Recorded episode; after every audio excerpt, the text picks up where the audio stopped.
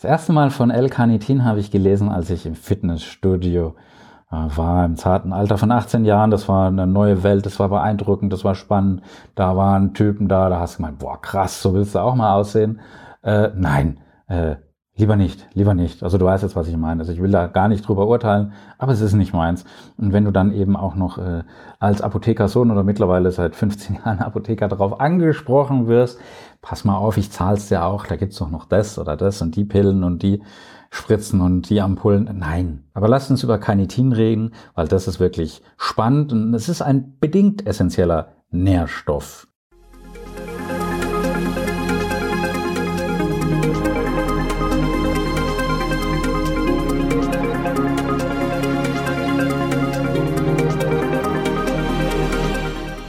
Herzlich willkommen bei Revolution Pharmacy. Mein Name ist Reuter, Jan Reuter. Wenn du mir ein Abo schenkst, darfst du natürlich Jan zu mir sagen. Du darfst auch Jan zu mir sagen, wenn du bei mir nicht äh, nach äh, Dopingmitteln fragst.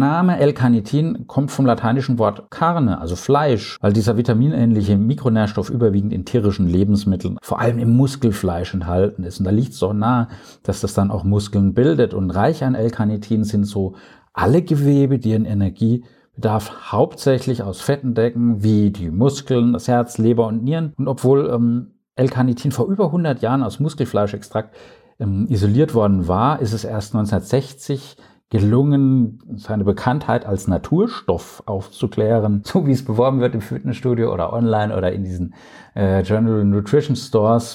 Da sieht es nicht, äh, nicht mehr so doll nach Naturstoff aus.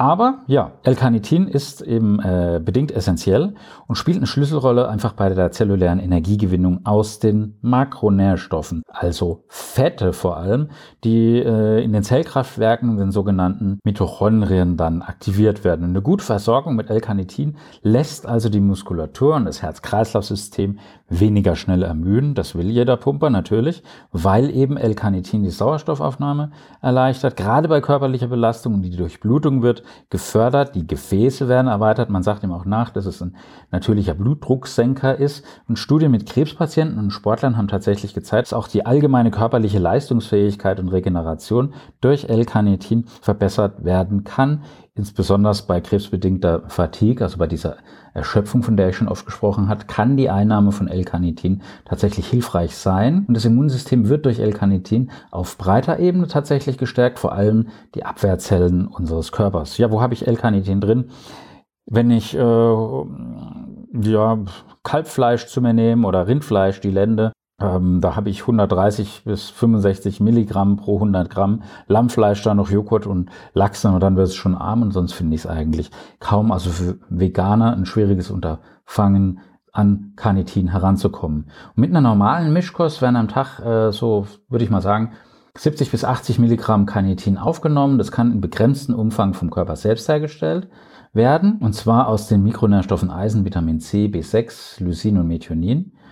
Aber wenn es bei einem dieser Nährstoffe zu einem Mangel kommt, dann wird auch die körpereigene Synthese von Carnitin blockiert und dann wird äh, Carnitin essentiell, dann brauchst du es wirklich dringend. Und gerade bei Krebspatienten ist einfach die körpereigene Synthesekapazität deutlich beeinträchtigt. Und so einen erhöhten Bedarf haben Personen mit vegetarischer Ernährung, Personen mit starker körperlicher Belastung, Frühgeborene, Neugeborene und Patienten eben, die an einer Krebserkrankung leiden oder an einem Nieren-, Herz- oder Kreislaufproblem herumdoktern.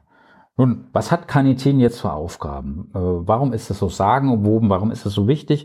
Warum wird es äh, teilweise trotzdem so belächelt, so unter, äh, das ist doch so eine Fitnessstudio-Droge? Nein, ist es nicht. Wobei ich auch sagen muss, macht auch da natürlich Sinn, weil es besitzt eine Schlüsselrolle beim Transport und bei der Verbrennung von langkettigen Fettsäuren. Die Energiegewinnung aus Fetten, also die sogenannte Fettverbrennung, das ist natürlich für alle ein großes Thema und die läuft vor allem in den Zellkraftwerken eben den Mitochondrien ab. Und die Außenhaut der Mitochondrien, die ist allerdings fettundurchlässig und damit die zu äh, verbrennenden Fettsäuren da hineingelangen können, braucht der Körper L-Carnitin. Und L-Carnitin nimmt jetzt diese langkettige Fettsäure, ähnlich wie so eine Art Fettsäuretaxi, huckepack und schleust dann die gebundenen Fettsäuren mit Hilfe von Carnitin, abhängigen Enzymen, in den Brennofen. Und da wird dann energetisch verwertet, also da wird dann verbrannt. Und da kommt es zur Produktion von ATP, also Zellenergie. Also das ist besser als ein Eimer Espresso. Und alle Energieträger, ob das jetzt Kohlenhydrate, Fette oder Proteine sind, die werden in unserem Stoffwechsel durch die Bindung an Coenzym A aktiviert. Und das L-Carnitin spielt hier eine ganz spezifische Rolle. L-Carnitin reguliert die Verfügbarkeit vom Coenzym A und unterstützt dadurch eben dann eben den Glucose- und Aminosäurestoffwechsel. Auch die Bildung von Laktat aus Pyruvat wird beispielsweise durch L-Carnitin reduziert. Und gerade in der Krebstherapie ist L-Carnitin wegen seiner antientzündlichen und immunstabilisierenden Eigenschaften mehr als interessant. Carnitin hat äh, eine Reihe von Schutzfunktionen, die es übernimmt, und zwar gegen metabolische Störungen der Zelle. Nicht nur der mitochondriale Transport und der Abbau von Fettsäuren spielen dabei ähm, eine große Rolle, sondern auch die Entgiftung äh, der Mitochondrien einfach von toxischen, also giftigen Stoffwechselendprodukten und dann natürlich der Schutz der Mitochondrienmembran vor oxidativen Schäden spielt auch eine wichtige Rolle. Und ähm, L-Carnitin kann auch äh, in einem gewissen Umfang auch die Energiekraftwerke der Zellen, nämlich die Mitochondrien in einigen Organen vor den schädlichen Nebenwirkungen von Chemotherapeutika schützen. Und in der Krebstherapie ist L-Carnitin auch aufgrund seiner ausgeprägten immunstabilisierenden und antientzündlichen Eigenschaften höchst interessant. Jetzt die Frage, wie viel Carnitin brauche ich denn jetzt so als Mensch? Der tägliche Bedarf bei einem Erwachsenen wird auf 30 bis 100 Milligramm geschätzt. Wenn ich jetzt eine hohe körperliche Belastung habe, zum Beispiel eine Krebstherapie, dann kann der Bedarf auf ein Vielfaches ansteigen. Bei Krebserkrankungen empfehle ich vor allem in der Phase der Therapie oder bei der krebsbedingten Erschöpfung und Auszehrung, also bei der Kachexie, tatsächlich zwei bis sechs Gramm Carnitin am Tag einzunehmen. Zum Teil wird dann Carnitin von komplementär-onkologisch arbeitenden Ärzten einfach aufgrund der besseren und schnelleren Wirkungen dem Patienten auch über die Vene als Infusion verabreicht. Ähm, diese ganz normale Kochsalzinfusion und da wird dann zum Beispiel 2000 Milligramm L-Carnitin äh, in diese Lösung noch mit reingepackt. Und bei hohen und intensiven körperlichen Belastungen, dann kann es im Rahmen der Krebstherapie, aber teilweise auch durch die Chemotherapie bedingt zu einer vermehrten Bildung von Acylcarnitin im Blut und im Gewebe kommen.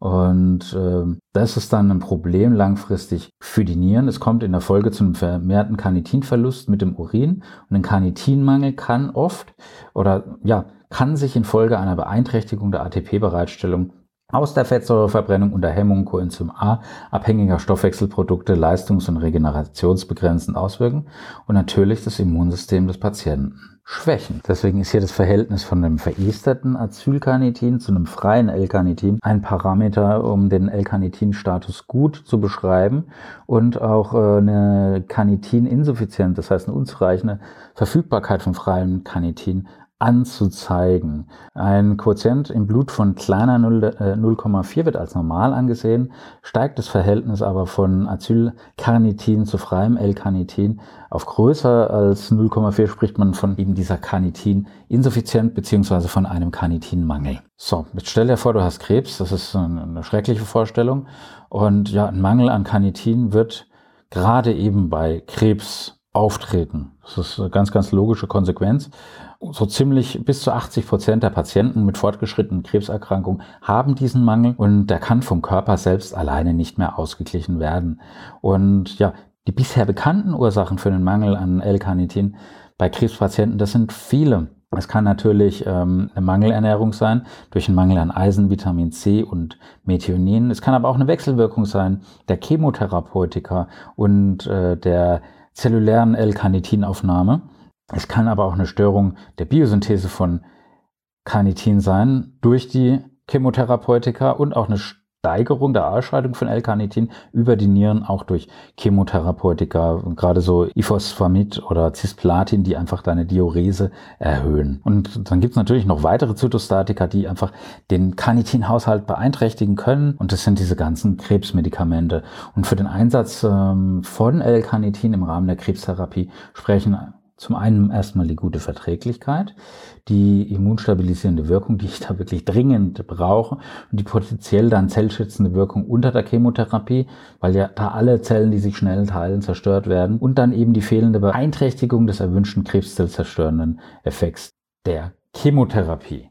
Das heißt, die Supplementierung von L-Carnitin, ich würde das sagen, dreimal 1000 Milligramm pro Tag, kann Studien zufolge bei Krebspatienten den Ernährungszustand und auch die Lebensqualität, um die es ja geht, verbessern, kann dem Muskelabbau entgegenwirken, kann das Immunsystem stabilisieren und auch die Nebenwirkungen der Chemotherapie, also gerade die schädigende Wirkung auf Herzmuskel und Nervenzellen verringern. Eine chemotherapiebedingte Nervenstörung, nennt man auch die periphere Polyneuropathie, wird bei den meisten äh, Krebsmedikamenten beobachtet. Ähm, das ist eine Nervenschädigung. Polyneuropathie leitet sich ab von Poly, viele und Neuropathie eben Nervenschädigung. Und die chemotherapiebedingte Polyneuropathie, die betrifft in der Regel die sensiblen Nerven, die ist dosisabhängig und die tritt verzögert auf. Das heißt in der Regel nicht mit der ersten Chemotherapie. Und die Symptome, die können sich durch jede weitere Chemo dann verschlechtern und in der Regel sind dann die Nerven mit besonders langen Leitungsbahnen betroffen. Das heißt, die sensiblen Nerven von Händen und Füßen. Die typischen Symptome sind vor allem Veränderungen der Sensibilität mit reduziertem Tastempfinden. Du hast Taubheitsgefühle in den Hängen, die Fingerspitzen sind so ein bisschen taub oder du hast so ein Ameisenkribbeln in den Füßen. Wenn ich jetzt hier ähm, neben L-Carnitin bei einer Chemotherapie auch noch Magnesium- und Calciumsalze sinnvoll einsetze äh, in Form von einer Infusion, dann kann natürlich so eine Polyneuropathie verringert werden. Und in weiteren klinischen Studien weiß man auch, dass die äh, Supplementierung von 600 Milligramm Vitamin E pro Tag deutlich das Auftreten einer Polyneuropathie reduziert. Das heißt, die Fatigue, die quälende Müdigkeit, die Antriebslosigkeit, diese extreme Schwäche kannst du zusätzlich lindern. Ähm, du brauchst dann aber auch wirklich eine ausreichend hohe Dosierung eben vom L-Carnitin, ungefähr 3000 Milligramm pro Tag. Aber zusätzlich ähm, würde ich vorher durch den Arzt tatsächlich nochmal eine Infusion veranlassen, wenn du dann mit dem reden kannst.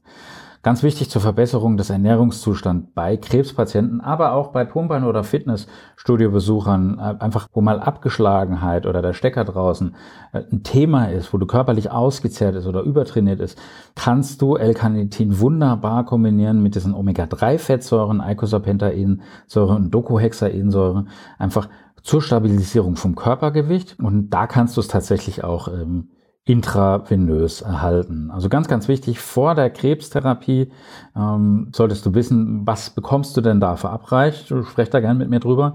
Dann gucken wir, was du ganz spezifisch brauchst. Wir können da auch ein Blutbild veranlassen oder uns das Blutbild dann mal gemeinsam angucken. Wir schauen, dass du dann das richtige Präparat im richtigen Timing auch zu dir nimmst und äh, dann muss man natürlich auch schauen, wie die Folgeschäden dann verringert werden können. Gerade eben so eine Polyneuropathie, wie gerade eben angesprochen, gerade eben so Fatigue und Kachexie. Und da kommen dann die Omega-3-Fettsäuren ins Spiel, die dann in der nächsten Podcast-Folge eine große Rolle spielen wird. Äh, die hochdosierte Einnahme von L-Carnitin, also so 2.000, 3.000 Milligramm pro Tag, die bitte immer nur für einen begrenzten Zeitraum, weil ansonsten ist es dann auch wieder ungesund. Ja, ganz, ganz viel Input, ganz, ganz viele Fragen, die jetzt vielleicht auch noch offen sind. Kannst mich gerne über Instagram anschreiben oder hier über die Show Notes kommst du auch an meine Kontaktdaten oder jrzentraleapo.gmail.com. Ja, am anderen Ende war der Jan. Nächste Woche geht es wahrscheinlich weiter mit Omega-3-Fettsäuren, auch wenn ich die schon ein paar Mal gebracht habe. Ich profitiere gerade selber ganz immens davon und äh, will sie nicht mehr missen. Und ich mache es nicht mit einer äh, maskierten Makrele oder tanze nicht in Heringen. Nein, ich mache das ein bisschen anders. Also am anderen Ende war der Jan. Zieht die Mundwinkel nach oben. Love, Peace, Bye.